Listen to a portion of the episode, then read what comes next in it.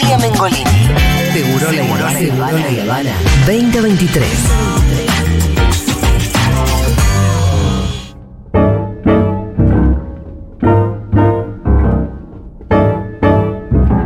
Atención, queremos contarles que este miércoles 27 de septiembre se presenta en el Teatro Roma de Avellaneda la Orquesta Municipal de Tango junto a Dice Polo Eterno. Perdón, tengo la tos ahí. La obra nos propone un viaje por la vida y obra del gran Enrique Santos Discépolo en las narraciones de Alejandra Segura y la voz de Verónica Galán, junto a la Orquesta Municipal de Tango de Avellaneda dirigida por el maestro Diego Lerendegui. Las entradas están disponibles en plateanet.com, pero atención, hoy estamos regalando un par de entradas para la función de este miércoles. Solamente tenés que escribirnos por WhatsApp aclarando nombre completo y número de DNI en este momento, al WhatsApp, ahora, ahora, listo ya. La Orquesta Municipal, de Tango junto a Discépolo Eterno, miércoles 27 de septiembre a las 20.30 horas en el Teatro Roma de Avellaneda. La escribe en cenital La lees en tu correo. y la escuchás en Futurock. La columna de Iván Yargroski en Seguro la Habana.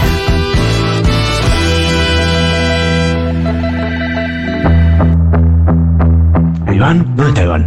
¿Dónde está Iván? ¿Dónde está la rosca? Dame rosca, rosca, rosca, rosca.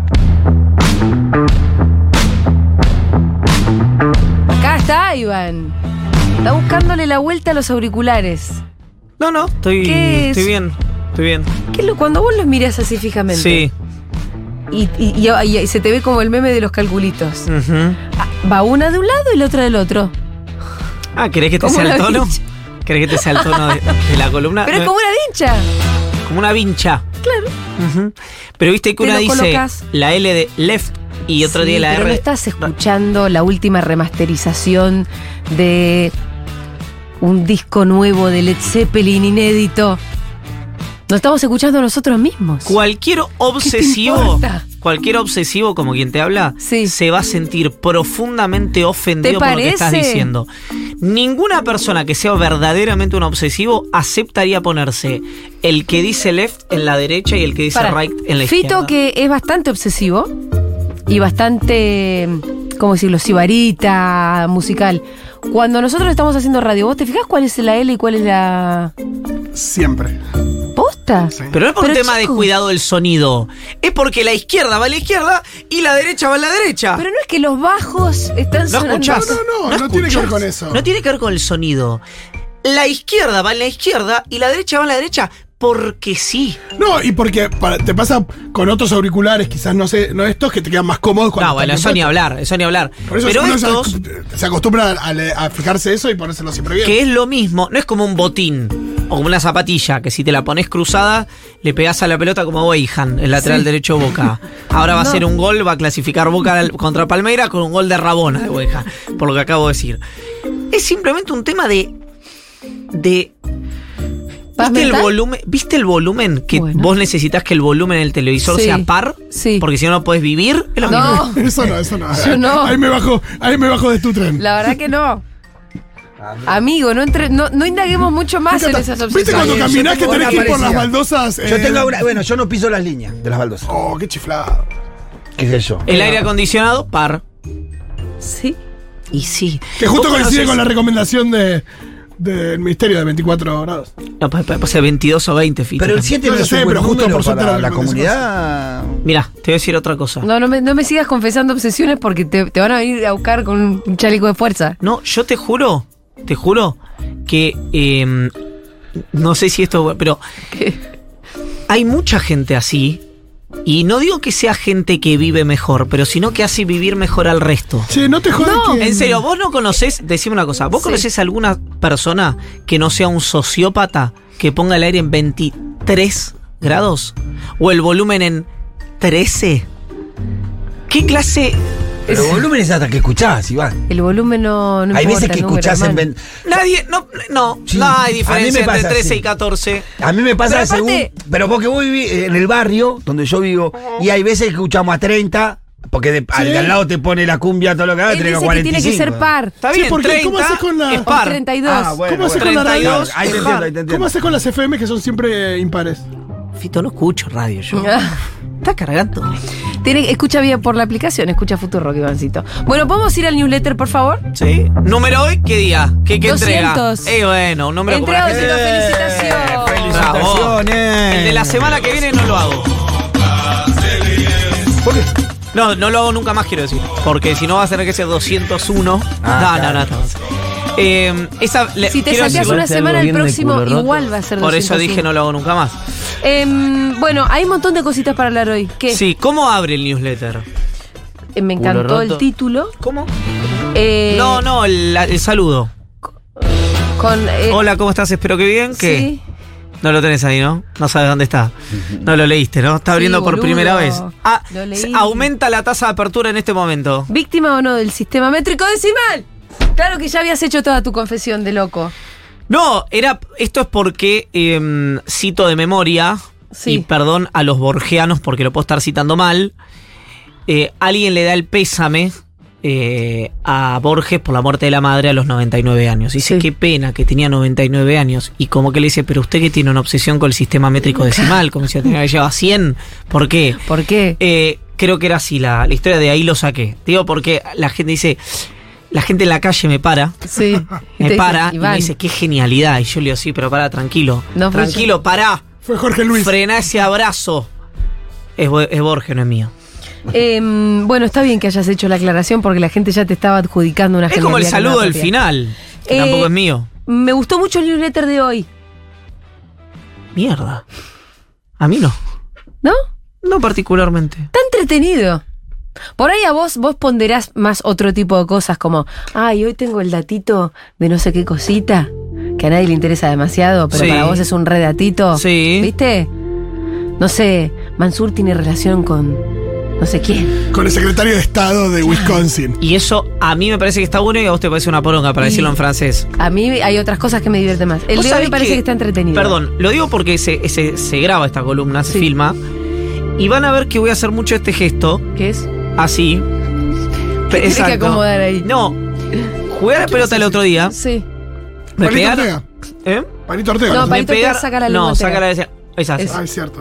Me pegaron sin querer un codazo Ajá. que golpeó con mis voluminosos dientes. Sí. Y entonces tengo la, toda la parte de adentro del labio cortada. Ah. Y entonces me calma cuando le paso la lengua, nada más. Quiero decir, eso no es que me estoy sacando comida de los dientes. O que no, consumiste algún tipo de drogas de esas que No, tampoco. im- implican acomodar la boca. No, realmente. Esta es para vender, no es para consumir. Bueno, bien, arranca el newsletter con... Che, no es tan Yo boludo. estoy tratando de arrancar así. Sí, vos estás tratando. Estás con la bujía ¿Sabes qué pasa? Que como hoy no tengo una reunión después de acá. Vos venís a pasar el día. Sí, estoy relajadísimo. Traigamos un mantelito, pongamos... por ahí. El chocolatitos traje de El café que pedí, eh, Jaime, El niño tiene sed. Escúchame, relay, eh, relay, ya empecé mal, arrancamos de vuelta. sí, Ahora, Leo, Milei y sus relaciones políticas con gremios, con eh, una gente que nombrás que yo no sé quiénes son, Santiago Viola, Guillermo Scarchela y Freddy Lijo. Em, es buenísimo. Ahora me contás quiénes son porque la verdad que me falta el chisme. Con Cuño Libarona y también con Ernequian. Qué interesante que se puso eso. Se puso el interesante. creador del monstruo de pronto dijo, ¡eh! No, Lo negó no diría, como Pedro Jesús. no diría Sí. que es el creador, Ajá. porque eso sería asignarle para bien y para mal, Sí. depende del consumidor, muchas responsabilidades a Ornequian. Claro. O muchas habilidades.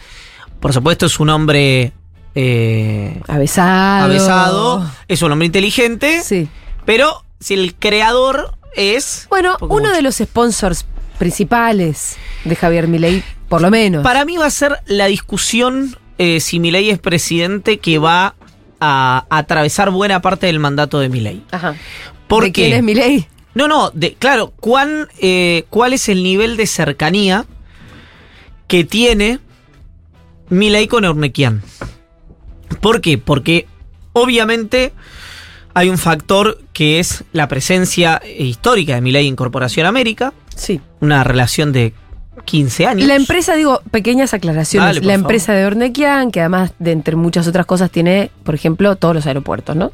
Tiene, eh, claro, es la, la compañía es empresa Aeropuertos inmensa. Argentina 2000, claro. Una empresa que cotiza en la bolsa de Nueva York. Sí. ¿No? Eh, digo eso porque no son muchas las compañías que Y logran. Milei llegar ahí era asesor financiero. Claro, era asesor Y en un financiero. momento le empiezan a dar bomba y lo empiezan a llevar a la tele. Por, entiendo que América, que también es propiedad de. No, ahora, ahora no, fue propiedad en su momento de, el- De la misma Ornequian, corporación. Exactamente. Pero es interesante porque un empleado de Corporación América, un empleado muy jerarquizado de, de Corporación América, es quien le presenta a, Fa- a Fantino, Sí. a Javier Milei. Esa noche, Javier Milei va a, eh, Fantino. América Ajá. y ahí empieza su recorrido mediático. Pero bueno, al margen de ese origen, eh, digo lo de la relación porque no es solamente el recorrido de Milei eh, como empleado de Corporación América, sino que candidatos, colaboradores y manos derechas de Javier Milei fueron hasta hace muy poco empleados muy relevantes en Corporación América. Son los vínculos que vas construyendo a lo largo de la vida, tampoco es tan loco. Exactamente. Es como si yo llegara presidenta, por ahí mi gabinete sale de Futurock un Y sí. poco. Exactamente. Y vos dirás, che, bueno, pero eh, eh, Futurock organizó un festival eh, en Pirulolandia Sí. contratado por el gobierno por tanta plata. Y vos decís, che, pero mira, Futurock durante tres gobiernos hacía eso. Gobierno peronista, no peronista, antiperonista. Está bien, son otros volúmenes, son otro- otros niveles de lobby, otro nivel de capilaridad. Eh, Ornequian, eh, Corporación América, eh, como digo, cotiza en la Bolsa de Nueva York. Pero ¿por qué digo esto? Porque hay cuestiones que a veces, aunque parezca mentira, pueden generar más, más problemas que beneficios en algunas compañías. Lo digo de otra manera. A ver. ¿Necesita Corporación América a Milei para tener acceso a negocios con el Estado Nacional? Digo Hasta negocios. ahora no lo necesitó. No lo necesitó. Digo negocios con el Estado que esto tienen que ir y, y tocarle la puerta a Milei, ¿no? Que hoy parece algo malo. No lo digo, yo no lo digo como algo malo. Lo digo como algo descriptivo, no valorativo. No solo Corporación América. No, lo que pasa es que el propio Techín, y la fuerza Pampa. política que Milei lidera es la que sí tiene una valoración muy negativa Por eso digo. del Estado. Que fue interesante eso, ¿no? en Porque general, y ni hablar si las empresas que se sirven del Estado o que hacen negocios con el Estado. es interesante porque. Hay eh, una contradicción ahí, eso quiero decir. ¿No? en, en mi ley habría. En Milei. habría. ¿Por qué digo habría? Porque. ¿Qué pasa ayer? ¿Qué pasa, mejor dicho, en la última semana? Eurnequian tiene dos términos, dos intervenciones eh, muy críticas con mi ley. Ajá. La primera es, en su defensa al Papa, Eurnequian, la única persona ante la que hociquea, ante la que se, se mm, ha- hace una reverencia, Sí. es el Santo Padre. Es una Ajá. persona que le tiene mucho respeto, mucho cariño y mucha admiración. Entonces, cuando Milei lo critica al Papa, eh, sale a diferenciarse y dice, no puede ni empezar a hablar Milei del Papa Francisco. y el otro día, en una reunión privada, en la que había periodistas, Ernequian dice, tiene que serenarse emocionalmente porque no podemos eh, tolerar otro dictador. Y entonces Milei sale... ¿Quién sería el primer dictador? igual? No. No, hay varios en la historia argentina. Ah, está bien, pero por ahí se estaba refiriendo a alguno en particular. no, no, no, yo Sí. digo... Si la frase dice- fue argentina, no está para otro dictador. Claro. Pero viste que un poco la construcción de la frase es como si refiriera a uno inmediatamente anterior que no. No, Alberto Fernández puede ser muchas cosas menos un No. dictador. Eh, pero volviendo al punto, Sí. eh, es interesante la respuesta de Milei, porque Sí. Milei dice, ¿por qué me critica este señor? Al que Milei quiere como un padre. Me critica porque le dieron el negocio de eh, los DNI y yo pedí que se suspenda porque quiero ver, no, no lo dice, quiero ver qué nivel de transparencia tuvo esto. No lo dice literalmente, pero lo sugiere. Y hay un, un agravante a esto, que es que la persona que debería asignar el guado de Pedro de Sí. Milei es un ex empleado muy reciente de Corporación América, que es Guillermo Francos, Ajá. ¿no? Según Claver Carone, el ex kirchnerista, cristinista, albertista y ahora masista, que eh, estaba como representante del gobierno argentino en el Banco Interamericano de Desarrollo. Y que además tiene un problema con Claver Carone, el ex titular del BID, el que reconoció lo del préstamo político del Fondo Monetario Internacional, porque Claver Carone lo señala, lo culpabiliza, lo responsabiliza del famoso mail anónimo que desculó el amorío del ex titular del BID Claver Carone. Que derivó en sanciones y en la salida de Claver Carone del organismo. ¿Vieron que había chismes? Les dije que había chismes en el newsletter hoy. Es linda la, Es linda la saga, la historia. Sí. Ahora Guillermo Francos igual está con Milei. Claro, eso te digo. Pasó por todas partes, no, porque el último que dijiste fue masista.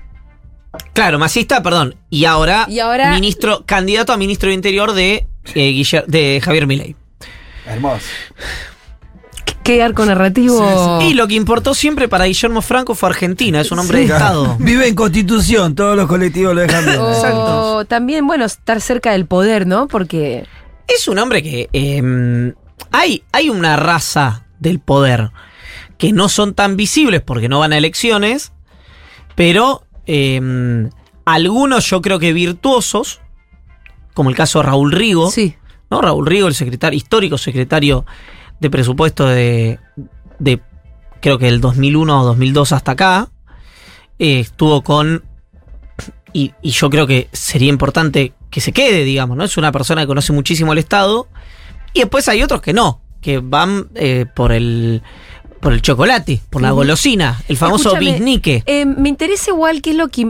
Primero ya no- nos dijiste un poco de dónde sale esta distancia entre Urnequian y Milei. ¿Tiene que ver con el Papa? ¿Alguna otra cosa más? Y en todo caso, también qué le implica a Milei. ¿Se quedó sin un apoyo importante? ¿Ya está? ¿El chabón ya cabalga solo? ¿Ya cabalga con las fuerzas internacionales de las derechas internacionales?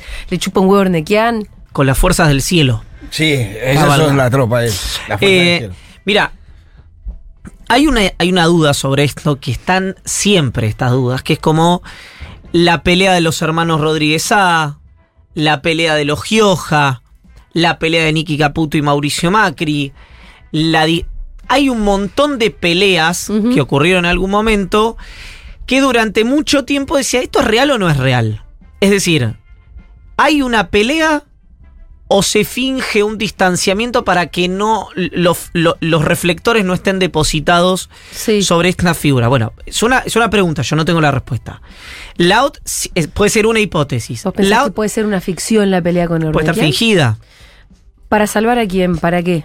Bueno, porque si Eurnequian, eh, si Milei es presidente Sí.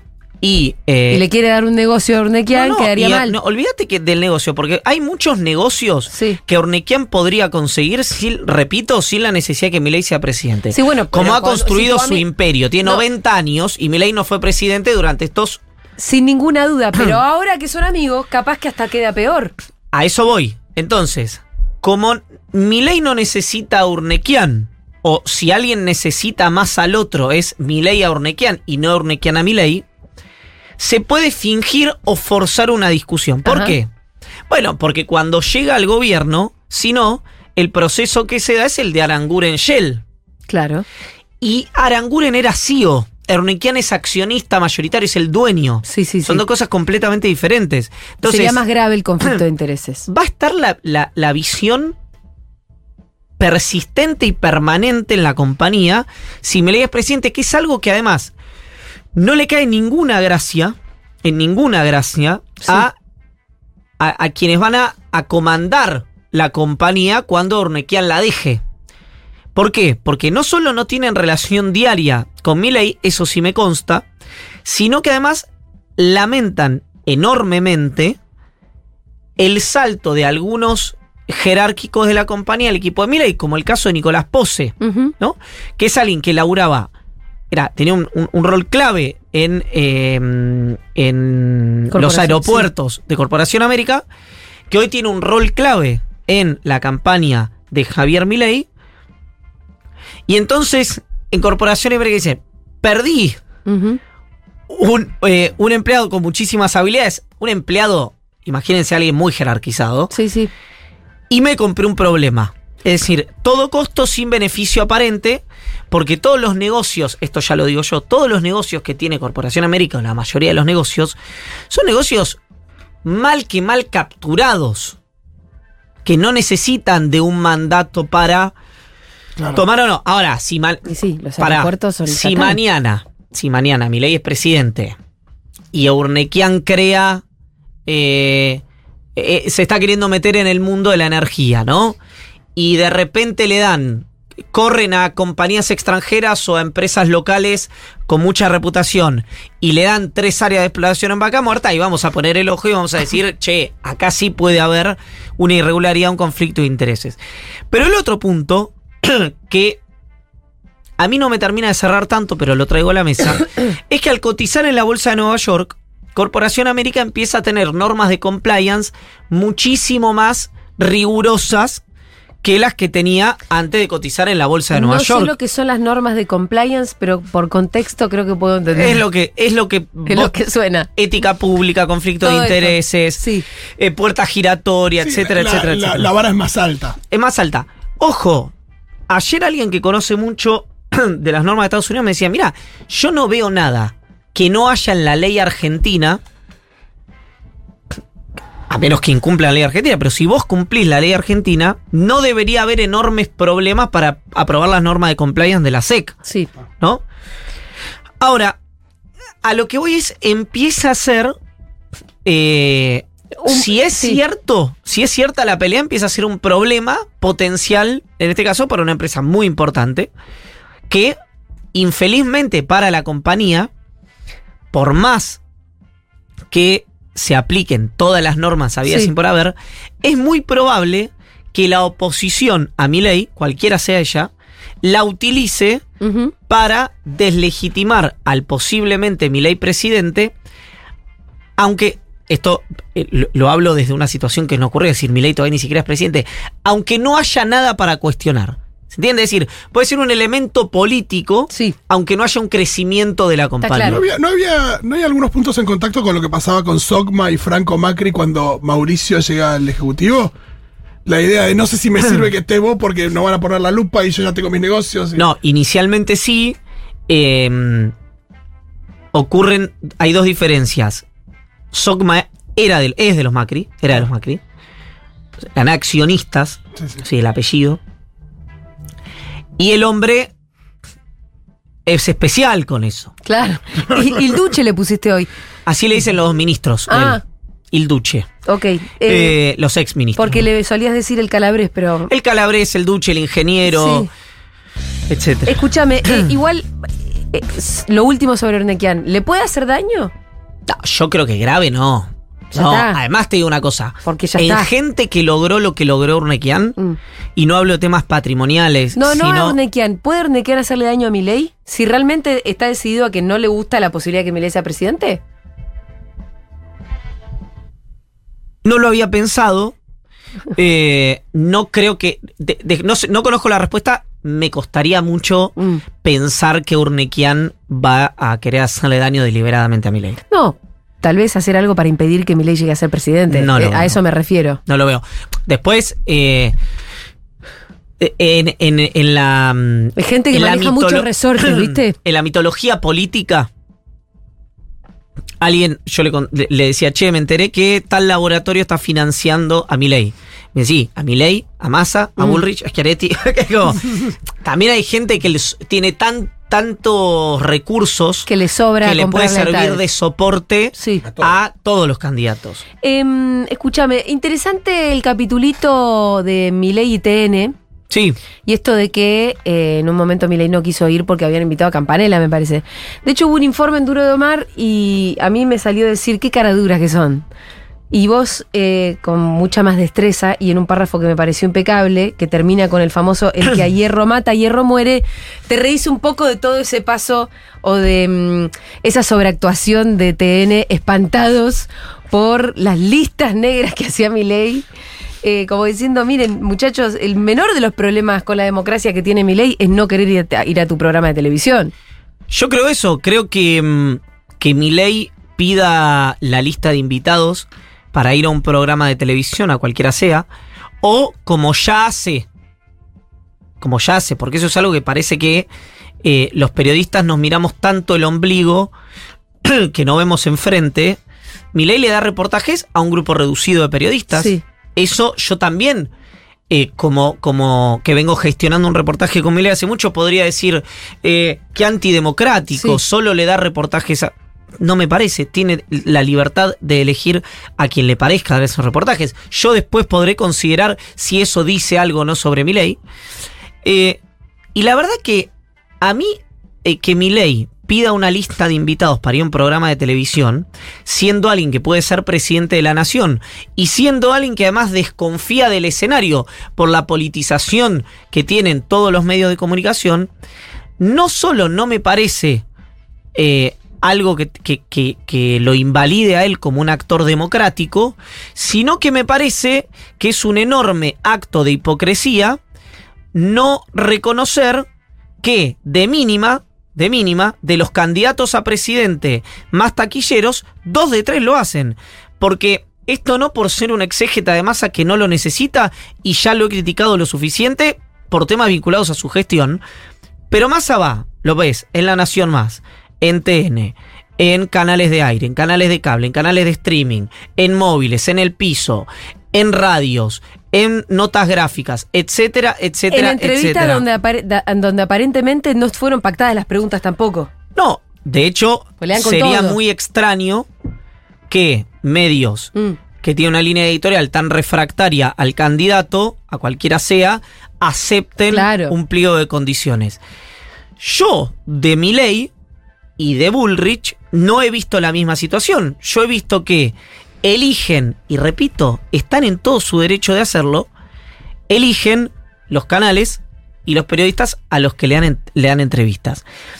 Todo esto me aburre enormemente. Sí. Lo que me parece eh, sorprendente y creo que forma parte de un enorme amor propio que tiene el periodismo sobre sí mismo No es todos. creer que mi ley tiene un registro antidemocrático por- por- porque pide la lista de invitados de un programa de televisión. No, No, claro. tiene un registro antidemocrático. Por un montón de otras cosas. Porque tiene a una vicepresidenta que niega y reivindica la última dictadura militar. No niega, reivindica. Porque se refiere a sus, eh, a sus adversarios políticos como eh, eh, gente a la que hay que eliminar y correr del mapa. Zurdos. Sí, eso me parece lo menos grave. No, lo que me parece grave es que los quiera eliminar del mapa. Bueno, sin ninguna duda, pero digo, hasta hace no mucho, estar acusando a alguien de zurdo como una cosa eh, mala eh, nos remitía directamente a la dictadura, entonces no se usaba. Bueno, pero ¿qué, qué sí pasaba? Acusaban a gente que no era fascista de fascista.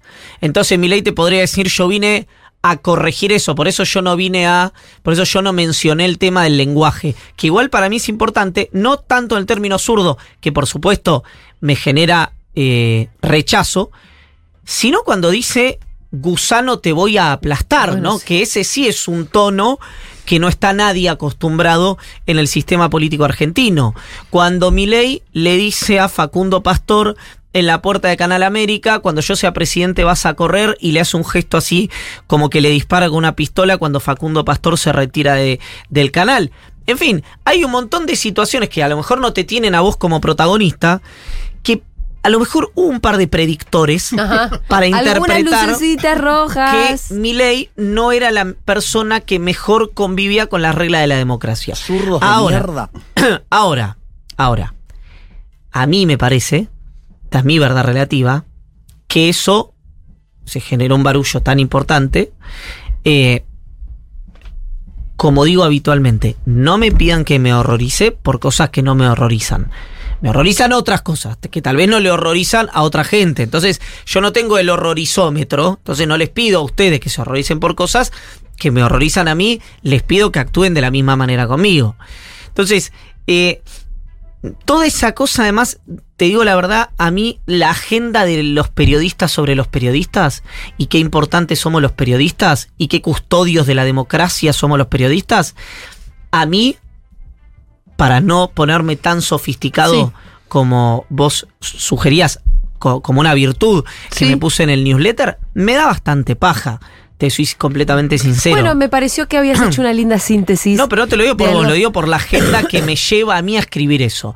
Es más, No, si lo que te pasa es que así tanto- como yo dije, eh, son unos caradura porque no me salió otra cosa, ¿no? Cuando, cuando lo vi a eh, Diego Schulman, se llama así. No, se llama Diego Seigman. Bueno, siempre me sale mal. Diego Schurman es otro destacado colega eh, que trabaja en radio con vos. Bueno, el otro. El papá de Sebastián Schurman. Aún Eh, más destacado colega. Diego Seigman, tan horrorizado y hablaba de listas negras. Cualquier cosa, uno decía, ¿pero qué decís? Además, también esto, que no advirtieron el, el, eh, unas conductas también bastante antidemocráticas que llevaron adelante durante mucho tiempo, bancando a otra fuerza política, ¿no? Yo lo conozco a Diego, he hablado varias veces con él, he De ahí que pan- cierra, perdón, el, Sí. el párrafo con el que a hierro mata, a hierro muere. Bueno, ¿por qué eso? Porque como yo lo dije acá del kirchnerismo de la izquierda, que es, che, eh, vos te aferraste a dogmas que hoy son los que te tiran para abajo en tu campaña. Bueno, si vos fomentás la violencia contra tu rival político o no la impugnás como un recurso válido, bueno, siempre hay alguien más violento y alguien Sí. más malo. Entonces, yo veía también a dirigentes de Juntos por el Cambio, la propia Patricia Bullrich, Sí. quejarse de la violencia de los libertarios y Y uno dice, a mí la sensación que me da es que, eh, que si digo lo que pienso, me van a cancelar. Así que no voy a decir lo que pienso. Che, no vamos a llegar a hablar un poquito hablando de. Porque acá hay un link que. Yo tengo algo ser- para contarles, sé que no, que no me entró en el newsletter. ¿ah, sí? Sí. ¿Sobre esto? Ah, dale. dale. No. Hay una versión, Sí.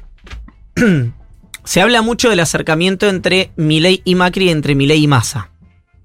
Ajá. ¿No? Es decir, que hay, Milei tiene enormes vínculos con ambos.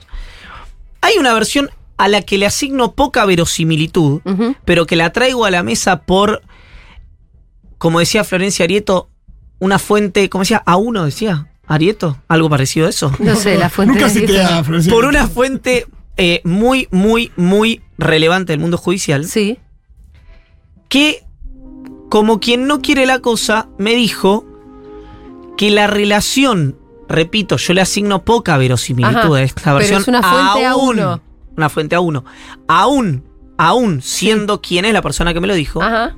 que además es alguien del mundo judicial, podríamos decirlo en el universo, muchísimo más cercano a Macri que a Cristina, para ponerlo rápido, que el motivo por el cual Milei tiene tanta gratitud o tiene eh, este nivel de eh, reverencias con Mauricio Macri es por aquel famoso skill histórico de Mauricio que es la posibilidad de registrar, ocultar o dar a conocer registros fílmicos. Ajá.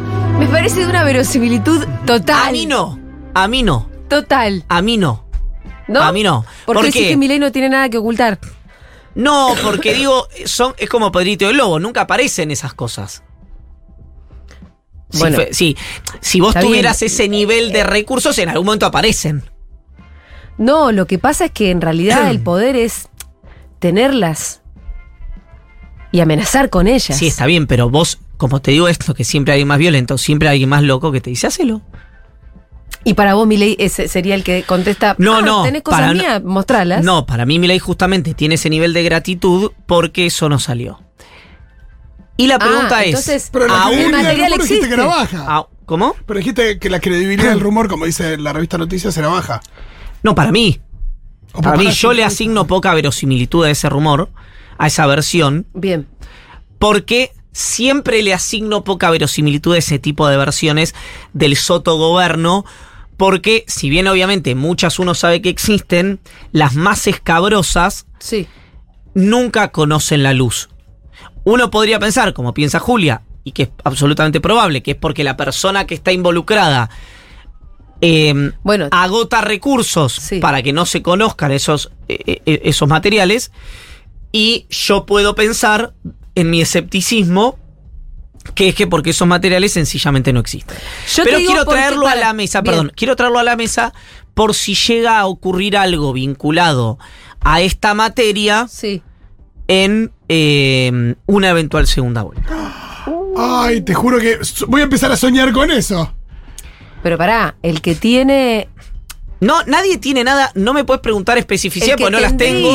Y porque además le asigno poca verosimilitud. Pero para, para clarificar, porque vos encima cuando contás rumores, para clarificar, Yo lo que dije ya lo dije y no voy a hacer doble clic sobre el Calaveres tendría Yo lo que dije ya lo dije. material como se sabe que le gusta recolectar. Tiene un historial No lo sé. de recolectar material. Tiene un blockbuster. Como dijo en su momento de. Como dijeron de. Hay un. Entonces- hay una, hay un, A una luz de rumores sobre la eso. fuente esta A1 del Poder Judicial te dice que hay material, registros de secretos de mi ley. Hay materiales audiovisuales Sí.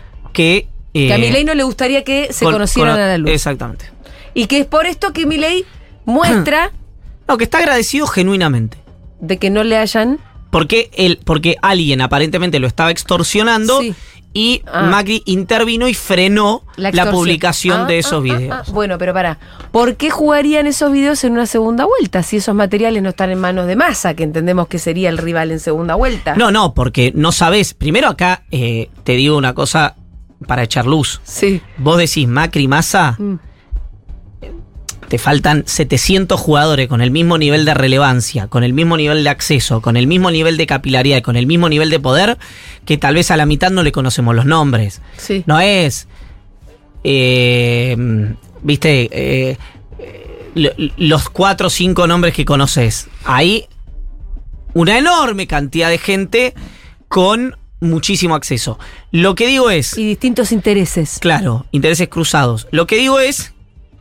¿Por qué cuento esto? Sí. A lo que repito le asigno poca verosimilitud. Ajá. Porque si llega a ocurrir, Sí.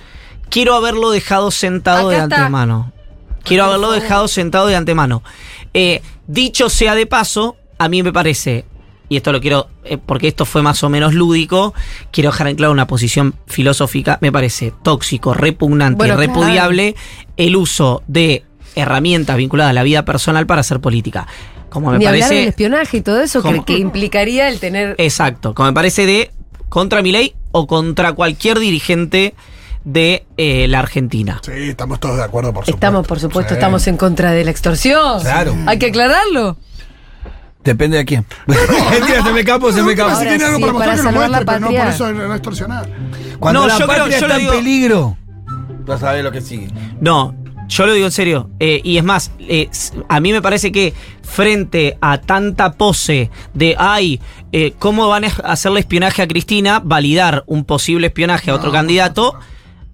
Me parece medio problemático. Me parece que ustedes deberían revisar sus valores si éticos y dijimos que morales. estábamos totalmente en contra de la no, extorsión. ese tonito de sorna. No. Mira, Ese no tonito de interpretes tonos, porque acá se dijo claramente que estamos en contra de la extorsión. tiene que arrepentirse de lo que dijo. ¿O no?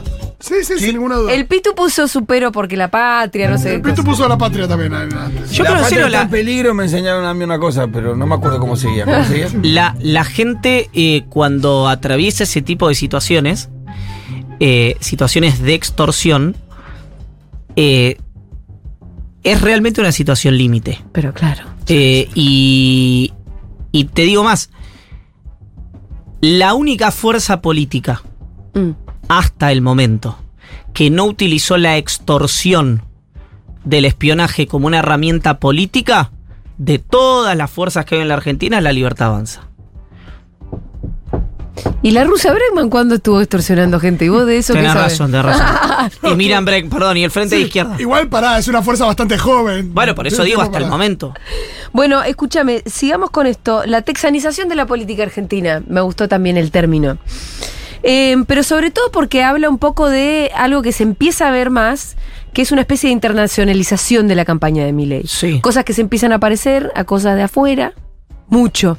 Pero también entendemos que hay influencias en concreto, ¿no? Digamos, quiero decir, vino Carlson Tucker, Sí, Tucker Carlson. sí. al revés. Sí, es al revés. Y Elon Musk le dio una mano. Musk, y qué sé yo qué. ¿Esto fue siempre así o, o son fuerzas novedosas que están llegando a la Argentina? La verdad no lo sé. Eh, de hecho es algo que yo vengo insistiendo hace bastante sobre sobre mm, quién eh, ¿Quién le está edifica sí, la sí. campaña de Milei Que a vos te parece yo- brillante hace a tiempo. mí me parecía muy profesional hace Sí. bastante Eh, en el último tiempo se le empezaron a ver rugosidades, así que es probable que la gente que me decía no hay nada atrás de esto Sí. haya tenido razón. Yo sigo con mi incógnita. Ajá.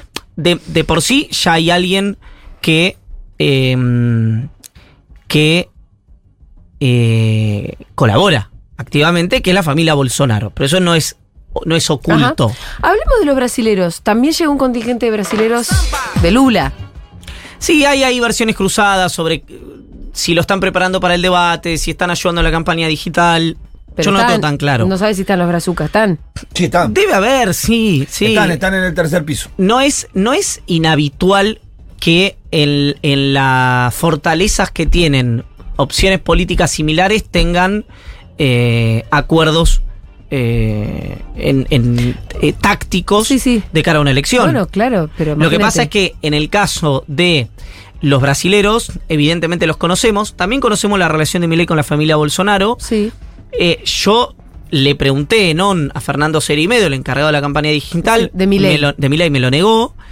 Eh, no, la verdad no lo sé. Sí lo que sé es que se están importando mucha simbología Ajá. de eh, Estados Unidos. Ahí donde va la texanización, ¿no? Como esa cosa de You Don't Mess with Texas, como una cosa muy violenta, casi como parte de un programa político. Sí, de un redneck eh, Sí. clásico de, de Texas. Sí. Fíjate que Juan Luis González, el periodista que escribió el libro sobre Milei, eh, reveló ayer u hoy que eh, el tema de la motosierra Sí.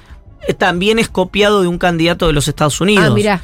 Eh, Porque con- allá se, se sacan fotos con rifles, ¿no? Pero hay algo parecido. En Brasil también hay Sí. una cultura que, que la reinstaló, digamos, o la consolidó más eh, Bolsonaro. Bueno, en Estados Unidos no, en Estados Unidos tiene otra tradición, acá no tanto, Ajá. felizmente. Eh, pero hay algo de eso que a mí lo que me preocupa es como esos videos de redes que estuvieron girando Sí. de muchachos jóvenes, Sí. ¡Soy varón! ¡Tengo pija y eso que tiene de malo! ese tipo de cosas Sí. que en algún momento la eh, texanización, la culturalización, digamos, eh, de, de los procesos electorales, yo creo que es muy difícil que no derive Sí. en acciones de violencia concreta. Bueno, es lo que pasa y, no, y no hablo de eh, cuestiones de orden eh, magnicidios, como es lo que se intentó con Cristina Kirchner, porque ahí es algo que ya ocurrió Sí. y que es un proceso para mí más vinculado a eh, Juntos por el Cambio, a todo el, el proceso de deshumanización de Juntos por el Cambio sobre la figura de Cristina Kirchner, que de la Libertad Avanza, que era incipiente. Ajá. Es decir, creo que hay otro germen ahí. Sí.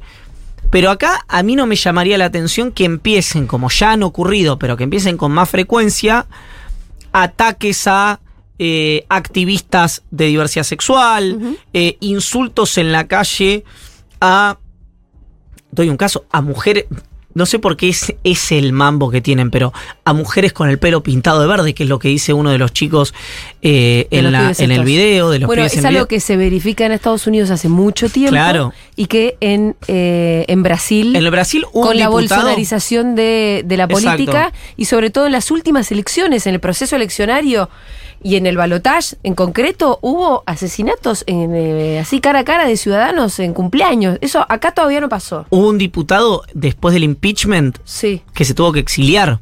Un diputado que además era un activista eh, Sí. de la- por la diversidad sexual y se tuvo que exiliar. Entonces, todas esas cosas, eh, porque ahí se mezcla mucho, ¿no? Se mezcla más el contenido, eh, mejor dicho, eh, los símbolos con menos luces por ahí de la libertad avanza, una cosa más, eh, más de hombre, de reivindicación, sin marco teórico, con gente que tiene resentimientos, vaya uno a saber por qué. A mí me parece que más por dimensiones de orden personal que de orden político, pero que las se canalizan eh, a través de, de la política, que eh, en los unos probablemente la violencia no sea una herramienta ni lo haya sido jamás por incapacidad de ejercerla, pero en los otros muchas veces es el único lenguaje. Ajá. Entonces, ojo con lo que habilitas, Sí. porque, y acá conecto con los Juntos por el Cambio, vos después no puedes alegar desconocimiento. Sí. No, y lo tenés a Marra condenando los, eh, las actividades LGBT en centros culturales, por ejemplo, que es algo que después, si alguien va a tirar piedras a un centro cultural, eh, ¿qué pasa? Y, es algo- y son cosas que pasan cada tanto. Pero si vos te Sí. sentís habilitado por tu candidato, es un montón. Sí, Eh, a mí me, ¿Qué? a mí me pasa que, eh, me pasa como con Bullrich y la mano dura. Ajá. con Marra y las posiciones muy Sí. de, de all right. Sí. No, te- no, que, dijiste cheque. Es como en Nueve Reinas. No, dijo cheque. No Ah. se los creo. Entonces, por eso no me generan. Cuando Bullrich habla de voy a poner orden, yo no. No. No, a lo Te mejor sacaron, corri- Pero te la gente- sacaron pero- corriendo tres pero no señoras. sé que hay un montón de gente que sí les cree. A lo mejor arreglas la economía, Mm. sorprendentemente, pero orden. No, eso es no, un- no vas a poner. No me da el physique du rol, pero puede ser porque es mi manera de interpretar eh, a los candidatos. Eh, Pero no, no porque después Marra vaya y haga algo. no, sino Marra ya al- sé que no, no. pero, pero- digo, un- cualquiera, ¿por qué no? puede Eh, ser, pu- no, no, no, no digo que no haya gente que se sienta habilitado, habilitada. Creo que el que sigue, por ejemplo, a Marra, y no pienso que sea el mismo que siga a Milei o a Victoria Villarroel, tiene una cosa más. Por ahí estoy, estoy eh, minimizando algo que no hay que minimizar, ¿eh? Pero por el componente de la sociedad, tiene una cosa hasta más lúdica. Es un muchacho que, que, que- que, mm, habla del sector financiero, que lo joden por coleccionar latas de atún, que en Twitter le generan memes permanentemente por la, por la nota que me dio a mí, por la frase esa de fomento a la pornografía. No, da la, se- no es un Eduardo Bolsonaro. ¿no? Que vos lo ves y hasta físicamente Te da te da, la sensación de un hombre que, impone autoridad. Marra te da No, risa. Yo lo que digo es que no es vinculante Sí. necesariamente eh, una cosa con la otra. Perdón, como pasaba con la cámpora. Sin ir más lejos, ¿Qué cosa? ¿no? La guardia pretoriana de Sí. Cristina, que siempre dijimos, che, acá no. Esto de que te narran como una organización violenta, Y no. no. En ese caso, porque lo narraba la oposición, no se narraba la cámpora como una organización Sí. violenta, pero Acá sí, sí, ellos se acá sí se autonarran, pero quiero decir. Amenazantes. ¿viste cuando la narración no, no me hace match? A ver, Bueno. me puedo estar equivocando bestialmente, Sí. eh, lo quiero aclarar. De cualquier manera, aunque a vos no te dé, no deja de ser No, un mal mensaje. un mal mensaje que andás a ver 100%. dónde va a germinar Sí, y me parece que ya lo está 100%. haciendo. Escúchame, hablemos un poco de la campaña de masa y hablemos un poco de las internas en Juntos por el Sí, Cambio. ahora, eh, una cosa, por ejemplo, ahí ves eh, rasgos de habilidad interesantes. Eh, ¿Dónde confluyeron, supongo que lo vieron, Victoria Villarruel y Pablo Hugo Antonio Moyano? ¿Dónde? Dale, boludo, lo sabemos. En la misa Ah. por el aniversario del asesinato de Rucci. Ah, Mira, ¿No? Entonces, es alguien que Victoria Villarreal fue a esa misa. no deja librado al azar lo simbólico bajo ningún aspecto. Bajo ningún aspecto. Es decir, eh, evidentemente se preparó para el debate. Evidentemente tenía las respuestas obvias a las preguntas obvias que fueron hechas en el debate. Evidentemente tenía previsto y tiene un, y, y tiene un back eh, vinculado a las víctimas del terrorismo. Va a la misa de Rucci. Digamos, Mirá, lo de Rucci, qué loco, ¿eh? Eh, no, Victoria Villarroel es un cuadrazo, de verdad.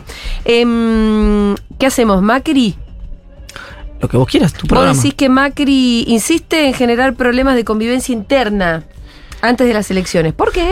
En excelente pregunta, eh, Julia Mengolini, porque la respuesta es no lo sé. Tengo dos hipótesis. A ver. O el hombre no puede consigo mismo y con el desprecio le- que, que le tiene a los radicales, que es algo Porque perfectamente posible, los odia. porque realmente es un hombre que desprecia el radicalismo, no políticamente, en lo más profundo de su ser, de la cosmovisión, Sí. Qué loco de la haber filosofía hecho- política. haber construido su frente con ellos, porque. Bueno, sí, no sería el primero. Ellos también, en algún momento, que se den cuenta, ¿no? El papel lamentable. este es el papel. O qué digo, este es el papel lamentable. O qué digo, en algún momento, un poco de autoridad. En realidad, si te fijas, muchos de los gobernadores juntos por el cambio que vienen ganando, en realidad son radicales. No, son todos radicales. ¿Y la medalla quién se la está poniendo? Los radicales. Más o menos. Macri no, no fue a una sola. Bueno, pero sí Bullrich. Bueno, Bullrich sí puede estar en Juntos por el Cambio. Pero, Bueno. Pero vos ves a Bullrich. Pero además de Bullrich están el, el dirigente radical de la provincia. A veces está Lustó, a veces está Morales, a veces está Sanz. Lo que pasa es que no te llaman Bueno, tanto pero la atención. siguen siendo parte de Juntos por el Y son Cambio. parte que, de Juntos por el que- Cambio, que cuyo jefe, ¿quién es ahora? Yo, no, Juntos por el Cambio no tiene jefe bajo Ah, ningún bueno. aspecto. No. No, Y ahora. te digo más, y te digo más. Eh, yo qué te podría decir, esos dirigentes radicales lograron ganar sus provincias porque forman parte de Juntos por el Cambio. evidentemente. Bueno, la, la gran hipótesis es que en el caso de que entren Massa y Milei al balotage, ¿qué pasa con Juntos por el Cambio? Bueno, digo, la gran hipótesis es que se desarma, se quiebra, no sé qué cosa. No, yo creo que lo que va a pasar si gana Milei es que se fractura. Ajá. Si llegan Massa y Milei al balotaje, a mi juicio van a pasar dos cosas. A ver. Y la tercera, veo a Macri apoyando activamente a Milei. Me resulta incógnita. Sí, me resulta incógnita qué haría Bullrich. Ajá. Tiendo a pensar que también daría gesto de acompañamiento a Milei. Yo creo que sí. Por más que se estén, se hayan matado. ¿no? Exacto. Eh, porque además. Pero el antiperonismo es una fuerza que siempre gana, perdón. No, y además va a estar, anti- va a estar condicionado a eh, gobernabilidad. No va a ser simplemente te doy el apoyo porque soy antiperonista. Va a ser te doy el apoyo porque soy antiperonista y porque además quiero esto, esto, Sí. esto y esto. Va a haber dirigentes de Juntos por el Cambio que se van a quedar afuera del gobierno de Milei y de la repartija, pero igualmente no van a apoyar a Massa porque su base electoral los lapidaría, los Larreta, los Lustó, Mm. etcétera. Y para mí hay un tercer universo, y yo creo que este es el mayoritario, Sí. que dirán voto en blanco, anulo el voto, no voto a nadie, no voy a votar, me quedo en mi casa, lo que sea.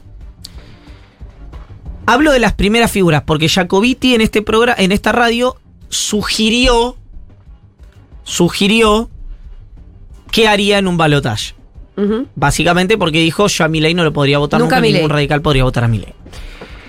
Y un tercer universo que son los Gerardo Morales de la vida, Sí, que se sacó foto con más hace poco. que es un universo que contiene por ahora a Gerardo Morales. Está diciendo, bueno, Los Gerardo es- Morales, que es una sola persona. que es alguien que tiene una sociedad política con Massa en Jujuy, que tiene una amistad con Massa, que además políticamente piensa más parecido a Massa que a Bullrich o que a Milei, Sí. pero que, y si fuera una- un, un electrón suelto, podría perfectamente Votar a Massa. decir Y decir que, que, lo vota vota. Massa, pero como es presidente de la Unión Cívica Radical, a mí me costaría pensar que va a ser una cosa así. Sí, hoy declaró que era soldado de Patricia. Exactamente. Hoy dijo, yo soy soldado de Patricia. Claro, pero Patricia pero bueno, no va a pero llegar Patricia, al si no llega al balotaje, No, pero digo, como para salir de ese rumor. No, de- obviamente. De la relación con Obviamente. Massa Lo que pasa es que que él diga soy soldado de Patricia no es novedad. La novedad es que se saque una foto con Massa y Gildo Claro. Infran. Sí, sí, claro. Esa es la novedad. Sí. ¿no? Que es la bestia negra para, para, para, el, para el macrismo, el gobernador de Formosa. Entonces, ahí hay un universo interesante Ajá. que la verdad es que a Bullrich, el ruido que le genera a Macri no le hace bien. Si el Bullrich lo que necesita para entrar al balotaje es tener alineada la tropa propia. Y Ya es lo vas a entender. Bullrich puede ser mejor o peor candidata, mejor o peor dirigente, mejor. Pero si no la ayudan tampoco dentro No, de el, Juntos el por el Cambio, espacio además es Seguramente un va a ser peor. seguramente No va a ser mejor. peor. Y de la primera persona que Bullrich debería esperar que sea su soporte de Mauricio Macri. Sí. Bueno, el- eh, Morales también lo dijo, ¿no? Que Sí, Macri, claro. le- Macri tiene que fijarse porque lo único que hace es causarle daño junto por el cambio. Entonces, ¿qué, qué- con qué especula Macri? Si hago un- un juego a doble banda, si yo le pego a los radicales, los dejo a ellos como los responsables de una eventual derrota y me despe- a la vez me despego de Bullrich, que tiene a los radicales adentro. ¿Qué me genera eso? Un acercamiento con mi ley que me va a permitir negociar X, Y o Z. Y una especulación que tiene intrínsecamente el hombre, que es, si mi ley fracasa, vuelvo yo. Que es algo que a mí me llama la atención como encuadre, porque creo más en algo que me dijo una persona que también forma parte del macrismo y de ese universo ultraliberal, que es, yo no estoy tan convencido, me decía, que nos convenga a nosotros que gane Milei el balotaje con masa, porque es tal el bardo. Ya hay una nota eh, que ayer eh, se me había pasado, que la recomendó Carlos Pani en La Nación, Sí. de Marina del Polleto Ajá. en La Nación, que salen extremadamente medida para sus pronósticos, que lo que sugiere es, era el equipo de Facundo Manes, que es, antes la alternativa era shock o gradualismo, ahora es qué nivel de shock. Claro. Porque el descalabro es tan grande que la, que la discusión es qué nivel de shock. Entonces, la persona que venga va a tener que tener tal nivel de habilidad política que hoy realmente la única persona que condensa eso y ni siquiera sabemos si lo tiene, pero de los tres es Sergio Massa, de los competitivos, Sí. porque uno podría pensar también en el gringo Schiaretti, que dice, si Milei fracasa, se va a narrar como un fracaso de las ideas de Milei. Entonces lo que va a volver no vamos a hacer nosotros, va a ser el peronismo. Si es un razonamiento exactamente inverso al de Macri. Claro. Pero bueno, está Pero sobre la mesa, ¿no? El segundo más Eh, realista. Vos decís que para, knows. para hablar un poquito justamente de Massa, que lo trajiste a colación. Eh, y, y lo definís como un gran creador de escenarios. Sí. Hoy hay una idea de que lo que parecía absolutamente imposible podría no serlo tanto. Que es Bueno. que podría haber una victoria del peronismo. Es una opción hoy a la que se le asignan muy pocas posibilidades. Es decir, si yo tuviera que, vos me decís hoy, ¿cuántas posibilidades tiene masa? Y yo te digo, sobre 10, entre 3 y 4 sobre 10. Bueno, pero es mucho más que la de los Avengers que vos trajiste hace Sí, unos, yo me siento eso- como hace en unos tonto martes atrás, que era una en 16 millones. Por eso, en 14 millones 705 mil, creo Ok. que era. Eh, bueno, por Ahora eso te digo. 3 sobre 10. Por eso te digo, es un escenario eh, distinto al de semanas atrás. Sí. ¿Por qué? Porque Bullrich no repunta. Milei, a Milei se le empiezan a notar las rugosidades. El peronismo tomó el control de la campaña. Ajá. Y entonces, por lo menos hay un clima distinto en el oficialismo. Sí. Lo cual, ¿qué hace? Bueno, genera más expectativa, genera más esperanza. Y genera que la gente que tiene que encargarse de ir a buscar los votos los vaya a buscar. ¿Y lo están haciendo? ¿Cómo ves la campaña? Yo la veo un poquito No lo sé. todavía floja. Lo veo que a Massa la tiene sobre la espalda. Es masa, sí, la campaña es de masa. La campaña es de masa. Está bien, es quien tiene que conducir, sin duda. Que Pero de hecho, perdón, lo que no, no notamos tanto es el músculo. no, lo que pasa es que Digo, el músculo callejero, el músculo ninguna militar. persona que podría llegar a salir hoy le suma a masa Sí. Del universo del oficialismo. No, yo a hablo más de menos. una cosa silvestre, ¿eh? Ah, no lo sé, eso a mí que me haya cuesta actos, mucho. que haya asambleas, que haya no sé No qué, que haya eso. movidas. Eso me cuesta mucho a mí mensurarlo. Claro. Sí lo que creo es que estamos ante 15 días. Los últimos 15 días de campaña Sí. fueron actos de masismo, em, perdón, fueron eh, dos semanas de masismo de máxima pureza. Los últimos de acá para atrás decimos. Exacto. Coinciden casualmente con los, los mejores 15 días de campaña de Unión por la Patria.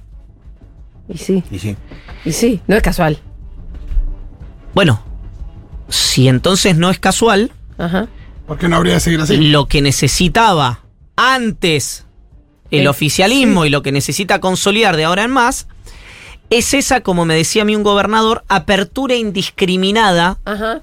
de masa a la convocatoria de agentes externos que no generen, que no empiecen a generar medición de aceite Mm. en los patobicas de la- del ingreso a Unión por la Patria, Claro. ¿no? Los patobicas de la, los puertas de Unión por la Patria. ¿Cómo me lo planteaba esta persona? Me decía, si la unidad dolía con Culfas y Lozardo, Mm. Imagínate con Gerardo Morales. Claro. Ahora, la única manera que tuvo el, el peronismo de ganarle al macrismo fue con esa unidad hasta que duela que patentó Ricardo Pignanelli Ujú. en el acto que unió a Hugo Moyano con Cristina Kirchner en. Cañuelas. Bueno, Ahora es hasta que sangre. hoy es una figura un poco... La declaración del Cuervo Larroque hoy a la mañana, en función de esto, dijo de que lo importante acá es que gane el peronismo. Le, hicieron referencia justamente a Gerardo Morales y los dichos de masa en cuanto a Gerardo Morales. Dijo, mirá, acá lo único que le puede ayudar a Milagro Sala es que gane el peronismo. A Milagro Sala le va a ir mejor si gana el peronismo. Y me Sí, parece bueno, que es un es eso. razonamiento indiscutible. Y dijo, bueno, con todo adentro, medio que dijo eso. No dijo, no, Gerardo Morales, no, no. acá Después- lo importante es que gane el peronismo. Después, obviamente, eh, para el tango se necesitan dos, ¿no? Hay Sí. que ver si los radicales o los peronistas desencantados o los de izquierda o los que sea quieren incorporarse No, claro. al esquema de Sergio Massa. Pero digo, me da la sensación que Massa está tomando eh, y algo que es muy difícil en el momento adecuado Porque viste que llegar temprano es lo mismo que llegar después. Las dos son llegar tarde. ¿No? Es decir, en el momento adecuado, los gestos necesarios. Hay que ver si ese tiempismo y esa audacia le alcanzan primero para entrar al balotaje y después para ser competitivo. Iván Yagroski, muchas gracias. Hasta el martes que viene. A la orden.